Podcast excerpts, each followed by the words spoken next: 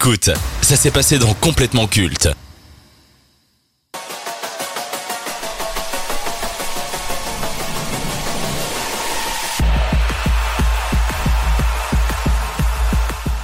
Huit ans de production. Un travail gigantesque pour offrir le monde ouvert le plus complet. Annoncé en mai 2012, CD Projekt avait sorti une première bande-annonce en 2013. Sauf que la deuxième n'apparaîtra qu'en 2018. Il faut dire que les développeurs avaient des ambitions démesurées pour cet open world futuriste.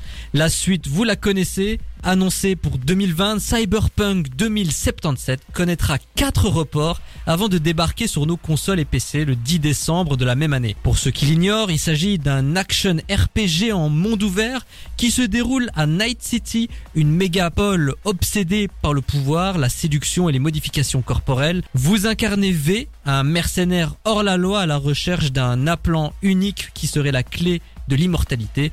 Le jeu vous offre dès le début de choisir votre classe sociale et de customiser votre avatar à l'aide d'options très poussées. Donc, on va commencer en douceur. Avez-vous entendu parler de Cyberpunk 2077, Maxime? Entendu parler, oui. Jouer, non. Mais euh, c'est un jeu, je pense, qui de ce que justement j'ai su entendre, euh, qui arrive à s'accaparer justement plusieurs euh, points forts de, nombreux jeux vidéo, à l'image justement d'un GTA ou encore d'un Call of Duty. C'est un bon melting pot, comme on le dit à la bruxelloise, donc ça m'a l'air costaud. Oui, on en a entendu parler, bien sûr, et je pense que c'est un jeu super euh, attendu par la communauté du jeu vidéo. On a pu voir tous les streamers euh, faire des lives dessus en permanence, des vidéos YouTube.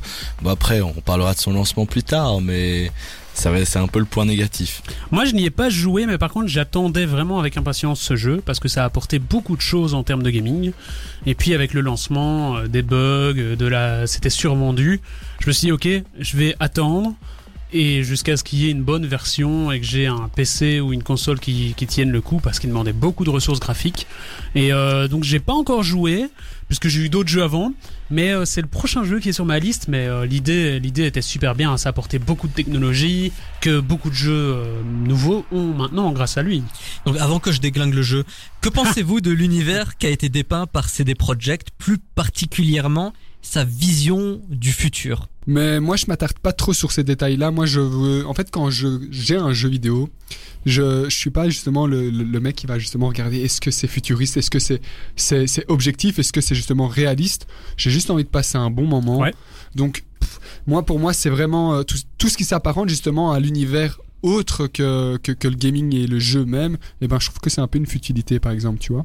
Je trouve que ok c'est futuriste etc, mais tellement dans l'exagération. Enfin c'est le but du jeu aussi en soi, mais ah, il y a quand même quelques détails. Tu dis euh, c'est pas réalisable. Euh, enfin ok dans, dans 200 ans peut-être pour, pourquoi pas, mais ouais je suis pas ah, convaincu. Je suis quand pas on convaincu. parle de modification corporelle et qu'on sait qu'Elon Musk veut foutre des puces électroniques dans le cerveau, tu vois? Ouais, on, on, peut y penser. Ah, la science va vite, hein. Mais de toute façon, moi je trouve, tant qu'on l'a pas sous nos yeux, c'est dur à y croire.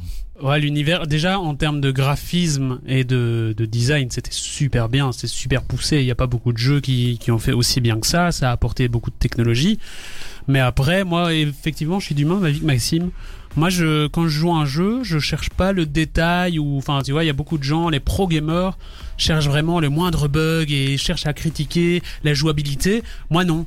Du moment qu'il y a une histoire qui tient la route, une histoire qui suit et un jeu où juste quand je suis dessus, je me dis, ok, j'ai passé un bon moment, c'est, bien. Après, moi, je, que, je râle souvent sur des jeux quand le jeu est trop court et que là, finalement, on a attendu beaucoup de temps pour une histoire, euh, notamment à la Hogwarts Legacy. Et euh, sinon, euh, le, ouais, moi, le, le, le, principe du jeu me botte de dingue. Hein. J'adore la tech, j'adore la, le futur et les, les, les science-fiction. Donc ouais, c'est un, c'est un beau thème, moi, je trouve.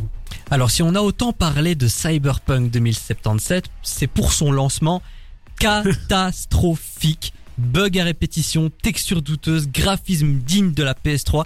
Les développeurs de CD Projekt ont avoué dans un communiqué qu'ils ont bâclé les versions PS4 et Xbox One pour privilégier la version PC. Et si vous vouliez avoir des graphismes dignes de ce nom, il fallait acheter la PlayStation 5. Ça a provoqué la colère des joueurs, une chute en bourse des actions du studio, mais surtout, et ça c'était inédit à l'époque, le retrait du jeu sur le PlayStation Store.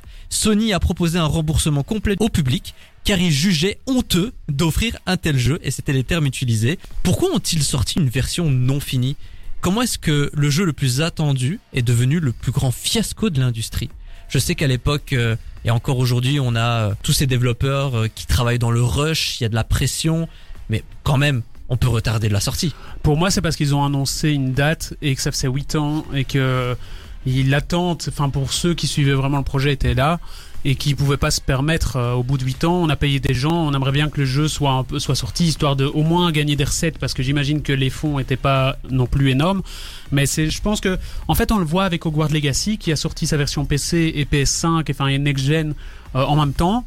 Et maintenant ça fait quasiment un an que ça, ça vient seulement de sortir sur Switch et PS4 et finalement les graphismes sont dégueux sur PS4 enfin il y a, y a c'est pour essayer de fournir le jeu à tout le monde d'un coup et que ça plaise à tout le monde parce que euh, sortir des next gen et puis enfin même le repousser les gens ont trop d'attentes en fait Oui, mais en 2020, ils l'ont repoussé quatre fois. Qu'est-ce qu'une cinquième fois aurait changé ouais une- à l'arrivée de nouvelles technologies je pense qui fait qu'ils pouvaient essayer d'aller un peu plus vite Et puis je pense aussi tu avais la pression du public qui était beaucoup trop forte, Ouais. comme il a dit des fans. Euh, tu voyais ça tous les jours sur Twitter, il y avait des leaks. Je me rappelle quand ça allait sortir, il y avait des leaks de partout. Enfin je pense à un moment c'était plus tenable et il devait sortir le jeu. ouais ouais L'intégration de Keanu Reeves euh, en tant qu'argument marketing, intéressant ou totalement anecdotique? Anecdotique. Vraiment Oui. Dommage. Il était très en vogue en plus à ce moment-là et ils ont essayé de pousser les consommateurs à se dire oh putain il y a Keanu Reeves. Bon, ça a pas fonctionné. Oui, tu voulais dire euh, Maxime? Non, mais moi je rejoins justement euh, l'avis euh, de mes deux camarades ici. Après aussi, faut pas se, faut pas oublier que si je dis pas de bêtises, on était en 2023 dans une ère hyper concurrentielle des jeux vidéo. On parle justement de Hogwarts Legacy qui était super attendu. Est-ce qu'ils voulaient justement pas me envoyer directement leur leur euh, leur, leur, euh, jeu qui ah ça a pas l'air euh, Euh, d'être non, ok mais. Cyberpunk est sorti en 2020. ah ok ok ok ok ok ok ok ok ok ok Voilà. non non mais pour euh, moi pour moi enfin dans, dans ton Ça argument va Maxime? Je te sens un peu Ouais, non, ouais, je ouais, te non. sens un peu dérouté là. Et si c'était un AVC Reprends tes esprits. Non, mais pour moi, dans l'argument, euh, c'est vrai qu'ils l'ont teasé et le trop, trop attendre, trop attendre, les gens s'en seraient lassés avant même qu'il sorte. Donc les gens n'auraient pas autant de sortir qu'en tant qu'il y a une vogue que de rater, rater le train en marche, quoi. Mais par contre, ce que Rockstar réussit très bien avec GTA 5, ça fait euh, presque. à ça la différence, 10 c'est qu'ils sont déjà installés. Oui, mais après eux aussi un petit peu quand même.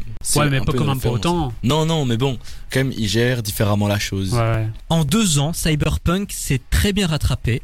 Grâce aux nombreux patchs, le jeu est devenu plus beau, plus jouable, ce qui en fait l'un des jeux les plus appréciés et populaires du moment. Le prochain DLC avec Idris Elba, Phantom Liberty, est très attendu également. Depuis quelques années, les patchs sont devenus une solution miracle. Que pensez-vous de cette pratique? Le fait de sortir un jeu par exemple qui n'est pas fini et tu te dis mais c'est pas grave les gars on va faire des patchs D'un côté, c'est bien dans le sens où s'il n'y a pas beaucoup de choses non finies, bah c'est bien. Au moins, on a le jeu à temps. On n'est pas là à rester à attendre. Et puis, ça se corrige au fur et à mesure. Ta petite mise à jour, si t'as une bonne connexion, ça se met en 30 minutes euh, max.